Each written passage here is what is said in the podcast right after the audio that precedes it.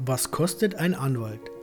Die Hausdurchsuchung ist mehr oder weniger glücklich überstanden. Das von den Polizeibeamten in den allermeisten Fällen in eurer Wohnung verursachte Chaos wieder einigermaßen beseitigt und euer Adrenalinspiegel hat sich mutmaßlich wieder annähernd auf Normalmaß eingependelt. Von Seiten der Polizeibeamten wurde euch dankenswerterweise ein sogenanntes Sicherstellungsprotokoll ausgehändigt, in dem die Mengen der in eurer Wohnung beschlagnahmten und sichergestellten Betäubungsmittel detailliert aufgelistet werden. Die aufgefundenen Mengen an Betäubungsmittel waren bei kritischer Analyse eurerseits dann wohl doch gar nicht so unerheblich. Eure kurze Internetrecherche ergab zu eurem gelinden Entsetzen, dass angesichts der in eurer Wohnung aufgefundenen Menge an Betäubungsmitteln wohl realistischerweise eher nicht mit einer simplen Einstellung des Verfahrens seitens der Staatsanwaltschaft gerechnet werden kann sondern vielmehr eine Bewährungsstrafe, möglicherweise sogar eine Freiheitsstrafe ohne Bewährung zu befürchten ist. Ein Strafverteidiger muss nunmehr her. Am besten schnell bzw. angesichts der Brisanz der Angelegenheit im Idealfall sofort. Derartige Anrufe erhalte ich mit schönster Regelmäßigkeit, wobei eine der ersten Fragen, die mir die Mandanten in Spee stellen, lautet: Was wird meine Verteidigung kosten? Mit welchen Kosten muss ich kalkulieren? Die meisten Anrufer sind ehrlich verblüfft, wenn ich hierauf erwidere, dass ich dies, ohne mich mit ihm getroffen und den Fall und dessen Hintergründe erstmalig besprochen zu haben, schlicht noch nicht sagen kann und in vielen Fällen das Honorarthema auch erst dann abschließend geklärt werden kann, wenn der für den Fall aufzuwendende Arbeits- und Zeitaufwand realistisch abgeschätzt werden kann. Das heißt wiederum von Seiten der Staatsanwaltschaft Akteneinsicht gewährt wurde. Diese Antwort ist der von mir gewünschten maximalen Transparenz und Fairness im Umgang mit dem Mandanten geschuldet. Es sollte, wie Juristen regelmäßig sagen, wohl unstreitig sein, dass der Arbeitsaufwand des Strafverteidigers, dessen Tätigkeit sich auf das Schreiben zweier Briefe und vielleicht ein kurzes Telefonat mit der Staatsanwaltschaft beschränkte, anders, das heißt deutlich geringer zu entlohnen ist als das jenes Verteidigers, der seinen Mandanten beispielsweise in einem mehrtägigen Verfahren vor dem Landgericht vertrat und beispielsweise den in Untersuchungshaft befindlichen Mandanten mehrere Male in der JVA besuchte, da im zweiten Fall einerseits der zeitliche Aufwand, andererseits aber auch die Wertigkeit des Falls und die mögliche Auswirkung auf den Mandanten ungleich höher ist. Gleichzeitig verstehe ich natürlich, dass Mandanten in Spee genau diese Frage regelmäßig unter den Nägeln brennt. Demnach möchte ich mit diesem Artikel das Thema Anwaltshonorar im Strafverfahren aus meiner Sicht, das heißt aus der Sicht eines Anwalts, näher beleuchten. Wobei ich das Thema Märchenhonorare, mein Anwalt verlangt 20.000 Euro, dafür ist der Freispruch aber garantiert, aus Gründen der Seriosität ausklammern möchte. Sind doch derartige Honorarsummen im Bereich des Betäubungsmittelstrafrechts utopisch. Legen wir los. Was sagt denn eigentlich der Gesetzgeber? Erstens rechtlicher Background, Abrechnung nach RVG. Die Höhe des Strafverteidigerhonorars richtet sich, sofern, wozu ich in diesem Artikel später noch kommen werde, keine abweichende Vereinbarung mit dem Mandanten getroffen wird, ausschließlich nach dem Rechtsanwaltsvergütungsgesetz, dem sogenannten RVG. Solltet ihr also einen Anwalt mandatieren und mit diesem keine schriftliche Honorarvereinbarung getroffen haben, ist dessen Honoraranspruch zum einen davon abhängig, in welchem Verfahrensabschnitt des Strafverfahrens, das wiederum in das sogenannte Vorverfahren, Zwischenverfahren, Hauptverfahren aufgegliedert ist, Tätigkeiten erbracht wurden, zum anderen, da das Gesetz für die meisten Tätigkeiten des Anwalts keine bloßen Fixgebühren, sondern vielmehr einen Gebührenrahmen vorsieht, in dem sich der Anwalt wiederum honorartechnisch bewegen und beispielsweise lediglich eine Mindestgebühr, die übliche Mittelgebühr oder auch die jeweilige Höchstgebühr ansetzen kann. Vom Umfang, dem zeitlichen Aufwand und natürlich auch der Schwere der Angelegenheit, das heißt des Strafvorwurfs abhängig.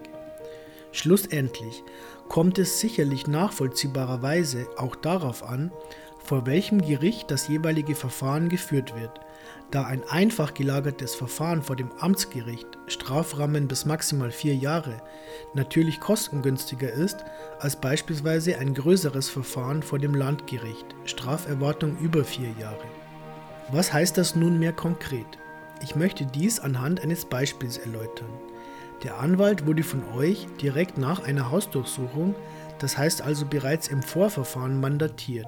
Zeigt ihr eure Vertretung gegenüber der Staatsanwaltschaft an, nahm Akteneinsicht, fertigte für euch diverse Schriftsätze und Stellungnahmen bezüglich des im Raum stehenden Tatvorwurfs und vertrat euch bis zum einigermaßen erfreulichen Ende der insgesamt dreitägigen Hauptverhandlung, die wiederum vor dem Amtsgericht stattfand und für euch mit einer Bewährungsstrafe endete.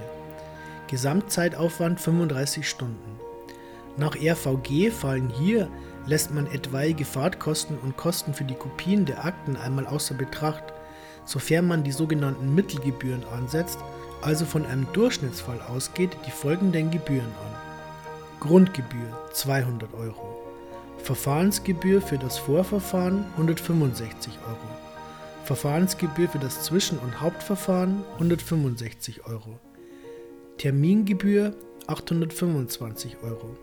Porto- und Telekommunikationspauschale 20 Euro. Honorar netto 1375 Euro. Gesamthonorar inklusive Umsatzsteuer 1636,25 Euro. Wenn ihr euch diese Honorarberechnung anseht und der Fairness halber bitte berücksichtigt, dass der oben ja nur beispielhaft angerissene leichte bis mittelschwere Fall für den Anwalt durchaus einen Zeitaufwand von 35 Stunden bedingen kann, da alleine die drei kompletten Verhandlungstage mit 24 Stunden zeitlich ins Konto erschlagen, die Umsatzsteuer direkt dem Finanzamt zufließt, der Betrieb der Kanzlei, Miete, Kosten für Anwaltssoftware und deren Wartung, technische Ausstattung, Gehälter etc. von dem Honorar anteilig bezahlt – also in Abzug gebracht werden müssen und der restliche Gewinn natürlich noch mit dem individuellen Einkommensteuersatz versteuert werden muss, so wird sich euch sicherlich schnell erschließen, dass eine Abrechnung nach RVG für kleine und eventuell auch mittlere Verfahren sicherlich möglich, für größere Verfahren aber wohl kaum kostendeckend sein kann bzw. ist. Ein Verdienst in Höhe von brutto ca. 45 Euro pro Stunde abzüglich durchschnittlicher Fixkosten in Höhe von 50%, also ein Stundensatz vor Steuern in Höhe von 23 Euro, wäre schlicht standeswidrig, würde der Bedeutung der Tätigkeit eines Strafverteidigers nicht gerecht. Wobei ich hier auch anmerken möchte, dass beispielsweise meine freien Mitarbeiter, also ebenfalls Anwältinnen und Anwälte mit teilweise mehrjähriger Berufserfahrung, ihre Tätigkeiten in meiner Kanzlei stets nach Stunden abrechnen und hier 50 Euro netto pro Stunde erhalten. Dementsprechend drängt sich für den Strafverteidiger die Abrechnung nach dem konkret betriebenen zeitlichen Aufwand, also die Abrechnung nach Stunden, alternativ förmlich auf, weil hierdurch wiederum wohl absolut unstreitig vom Mandanten nur exakt der Zeitaufwand bezahlt werden muss, der auch tatsächlich angefallen ist. Zweitens. Abrechnung nach Stundensatz. Sofern eine Abrechnung nach Stunden erfolgen soll, wird zwischen Mandant und Anwalt eine schriftliche Honorarvereinbarung getroffen, in der ein Stundensatz, also letztlich ein fixer Stundenlohn vereinbart wird. Von Seiten des Anwalts wird sodann üblicherweise Software gestützt, der für den Mandanten betriebene Zeitaufwand exakt protokolliert und dem Mandanten in regelmäßigen Abständen in Rechnung gestellt. Dies hat allerdings zur Folge, dass bei jedweden Tätigkeiten in eurer Angelegenheit, egal ob lediglich die Ermittlungsakte bei der Staatsanwaltschaft abgeholt, diese kopiert, kopiert doch einmal zum Spaß mehrere volle Leitsordner, insbesondere wenn, ich lüge hier nicht, manchmal jede vierte Seite mit Heftklammern förmlich zugetackert ist. Diese geprüft, eine Verteidigungsstrategie entworfen, Schriftsätze geschrieben oder ihr effektiv vor Gericht verteidigt werdet, schlicht und einfach die Uhr mitläuft. Bleiben wir bei unserem obigen Beispiel. Beziffert sich bei einer Abrechnung nach Stunden, sofern wir den Gesamtzeitaufwand von 35 Stunden mit dem wohl mittlerweile deutschlandweit ziemlich einheitlichen Stundensatz eines Anwalts in Höhe von 200 Euro multiplizieren, Stundensätze in Höhe von 150 Euro bis 250 Euro sind die Regel. Ein Nettohonorar in Höhe von 7000 Euro. Ein, wie ich meine, doch recht stolzer Preis da faktisch jedes Telefonat, jedes Treffen, jedes Gespräch Zeit benötigt und damit Kosten verursacht, leidet zudem, sofern der Mandant wie in den meisten Fällen naturgemäß nur über begrenzte finanzielle Mittel verfügt und natürlich auch so günstig und effektiv wie irgendwie möglich verteidigt werden möchte. Oftmals der vertiefte Kontakt zwischen Anwalt und Mandant. Es besteht die Gefahr, dass die Qualität der Verteidigung sinkt, weil die anlaufenden Kosten und nicht der Fall und die notwendigen Tätigkeiten im Fokus stehen. Da meiner Meinung nach die Honorarthematik mit dem Mandanten zudem im Idealfall einmalig geklärt und danach dieses Thema ad acta gelegt, insbesondere aber die vorhandene Energie besser auf die Verteidigung per se gerichtet werden sollte und ich mir offen gesprochen auch nur äußerst ungern täglich darüber Gedanken mache, ob ich mit dem Mandanten jetzt 5 oder 15 Minuten telefoniert habe, ist die Abrechnung nach Stundensatz im Strafrecht nur in seltenen Einzelfällen sinnvoll, meist jedoch eher nicht zielführend. Gilt es doch, ein Vertrauensverhältnis mit dem Mandanten zu begründen, sodass eben nicht der Zeitfaktor im Vordergrund stehen bzw. die Uhr im Hintergrund ticken sollte, wenn ausführliche Besprechungen erfolgen, Schriftsätze geschrieben oder ein ganz sensibles Thema häufige Besuche des Mandanten in der JVA notwendig waren. Es gilt, ein faires Honorar auf Augenhöhe zu vereinbaren, das zum einen der Bedeutung des Falles, landet der Mandant für zwei Jahre im Gefängnis oder kann die Strafe eventuell zur Bewährung ausgesetzt werden, angemessen ist. Die finanziellen Möglichkeiten des Mandanten, verdient der Mandant 10.000 Euro pro Monat oder ist er einfach nur Normalverdiener, berücksichtigt und zuletzt auch den Bedürfnissen des Anwalts gerecht wird, der zumindest in meinem Fall seinen Beruf sehr liebt, gerne und auch gerne sehr viel arbeitet, aber natürlich auch von dem vereinnahmten Honorar leben muss, das heißt sicherlich nicht nur arbeitet, um von der Straße weg zu sein. Berücksichtigt man weiterhin, dass die meisten Erfolgshonorarkonstruktionen erheblichen rechtlichen Bedenken begegnen und meiner Auffassung nach im Strafrecht vollkommen untauglich sind, verbleibt daher lediglich noch die Möglichkeit einer pauschalen Abrechnung. Drittens pauschale Abrechnung. Bei der pauschalen Abrechnung des Honorars wird zwischen Mandant und Anwalt eine wiederum zwingend schriftlich niederzulegende Honorarvereinbarung geschlossen, wobei ganz anders als bei der Abrechnung nach Stunden der konkrete Zeitaufwand vollkommen außer Betracht gelassen und stattdessen ein Gesamtpreis für das ganze Verfahren bzw. einzelne Teile hiervon vereinbart wird.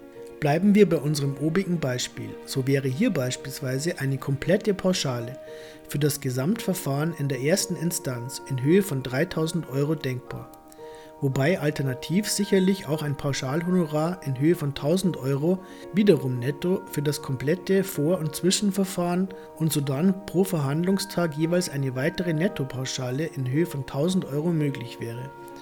Das heißt, dass sich hier eine Honorarforderung zwischen 3000 Euro netto und 4000 Euro netto errechnen würde. Viertens. In meiner Kanzlei praktizierte Abrechnungsmodalitäten. Aus den obigen Gedanken abgeleitet, quasi als Quintessenz, haben sich in meiner Kanzlei die nachfolgenden Abrechnungsmodalitäten etabliert und seit zwischenzeitlich fast elf Jahren auch bestens bewährt. Da wie oben ja bereits erläutert, ohne vertiefte Prüfung des Falles und insbesondere ohne Akteneinsicht genommen zu haben, der tatsächliche zeitliche Aufwand und natürlich auch die Schwere des Falles unmöglich seriös abgeschätzt werden kann, verlange ich von meinen Mandanten in den meisten Fällen für das Erstberatungsgespräch schlicht und einfach die gesetzliche RVG-Gebühr. Das heißt 226 Euro brutto, sofern die Chemie stimmt, das heißt mir das Mandat nach dem Erstberatungsgespräch übertragen wird verlange ich für die Vertretungsanzeige gegenüber den Strafverfolgungsbehörden nebst der Anforderung und einer kurzen ersten Prüfung der staatsanwaltschaftlichen Ermittlungsakte anstatt der Erstberatungsgebühr eine Bruttopauschale in Höhe von 600 Euro. Sobald der Fall realistisch bewertet werden kann, wird mit dem jeweiligen Mandanten sodann eine abschließende Pauschale im Wege einer Honorarvereinbarung vereinbart. Dies halte ich für maximal transparent und fair. Was folgt hieraus für euch?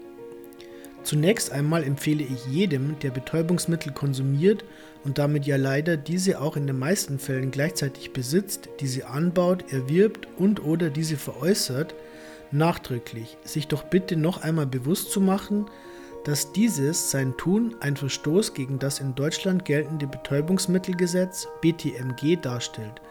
Mithin natürlich, sofern die betreffende Person erwischt wird, auch entsprechend strafrechtlich geahndet wird. Anders als bei einer Erkrankung, die auftreten kann oder auch nicht, ist weiterhin zumindest im südlichen Bereich unserer Bundesrepublik mit hohem Verfolgungsdruck zu rechnen und damit die Wahrscheinlichkeit, dass man irgendwann einmal erwischt wird, verzeiht die offenen Worte, verdammt hoch. Es sollte sich daher von selbst verstehen, dass man sich im Falle eines derartigen strafrechtlich relevanten Tuns idealerweise vorab Gedanken macht, was denn im Falle der Fälle passiert, bzw. welche Folgen ein derartiges Tun nach sich ziehen könnte. Die Auswahl eines Verteidigers bzw. eine Verteidigerin sollte daher selbstverständlich nicht erst nach der Hausdurchsuchung, sondern in weiser Voraussicht möglichst frühzeitig erfolgen, sodass man beispielsweise ohne zeitlichen Druck Empfehlungen einholen, mit dem Anwalt oder der Anwältin gemachte Erfahrungen erfragen und eigene Internetrecherchen betreiben kann. Entsprechende Kosten für die Verteidigung sind von euch frühzeitig einzukalkulieren. Ich empfehle jedoch dringend, den Kostenfaktor nicht in den alleinigen Fokus zu stellen. Eine gute Verteidigung ist in den allermeisten Fällen sehr zeitintensiv und kostet daher auch entsprechend. Würdet ihr euch zu einem zu Dumpinglöhnen arbeitenden Arzt in Behandlung begeben? Habt ihr einen geeigneten Anwalt aufgesucht, empfiehlt es ferner, direkt in Erstkontakt am Telefon euren Fall kurz zu schildern und die exakten Kosten einer anwaltlichen Erstberatung zu erfragen. Diese belaufen sich nach RVG auf 226 Euro. Hierdurch bedingt vermeidet ihr böse Überraschungen und könnt nicht mit Mondpreisen überrascht werden. Solltet ihr euch für eine Mandatierung des Anwalts bzw. der Anwältin entscheiden, solltet ihr schlussendlich bereits im Erstberatungsgespräch die Kosten einer möglichen weiteren Vertretung erfragen, bzw. insofern eine klare und eindeutige Absprache treffen, bzw. diese Honorarabsprache schriftlich zu fixieren. Um die Höhe realistisch einschätzen zu können, hoffe ich, dass meine obigen Ausführungen hilfreich sind. Eine einfache Strafverteidigung nach RVG kann durchaus bereits für 1000 Euro erfolgen. Sofern komplexere Fälle mit mehreren Verhandlungstagen zu bearbeiten sind, ist naturgemäß mit deutlich höheren Kosten zu rechnen. Mittelschwere Fälle sind regelmäßig im Bereich von 2000 bis 5000 Euro, komplexere Fälle im Bereich bis zu 10.000 Euro angesiedelt.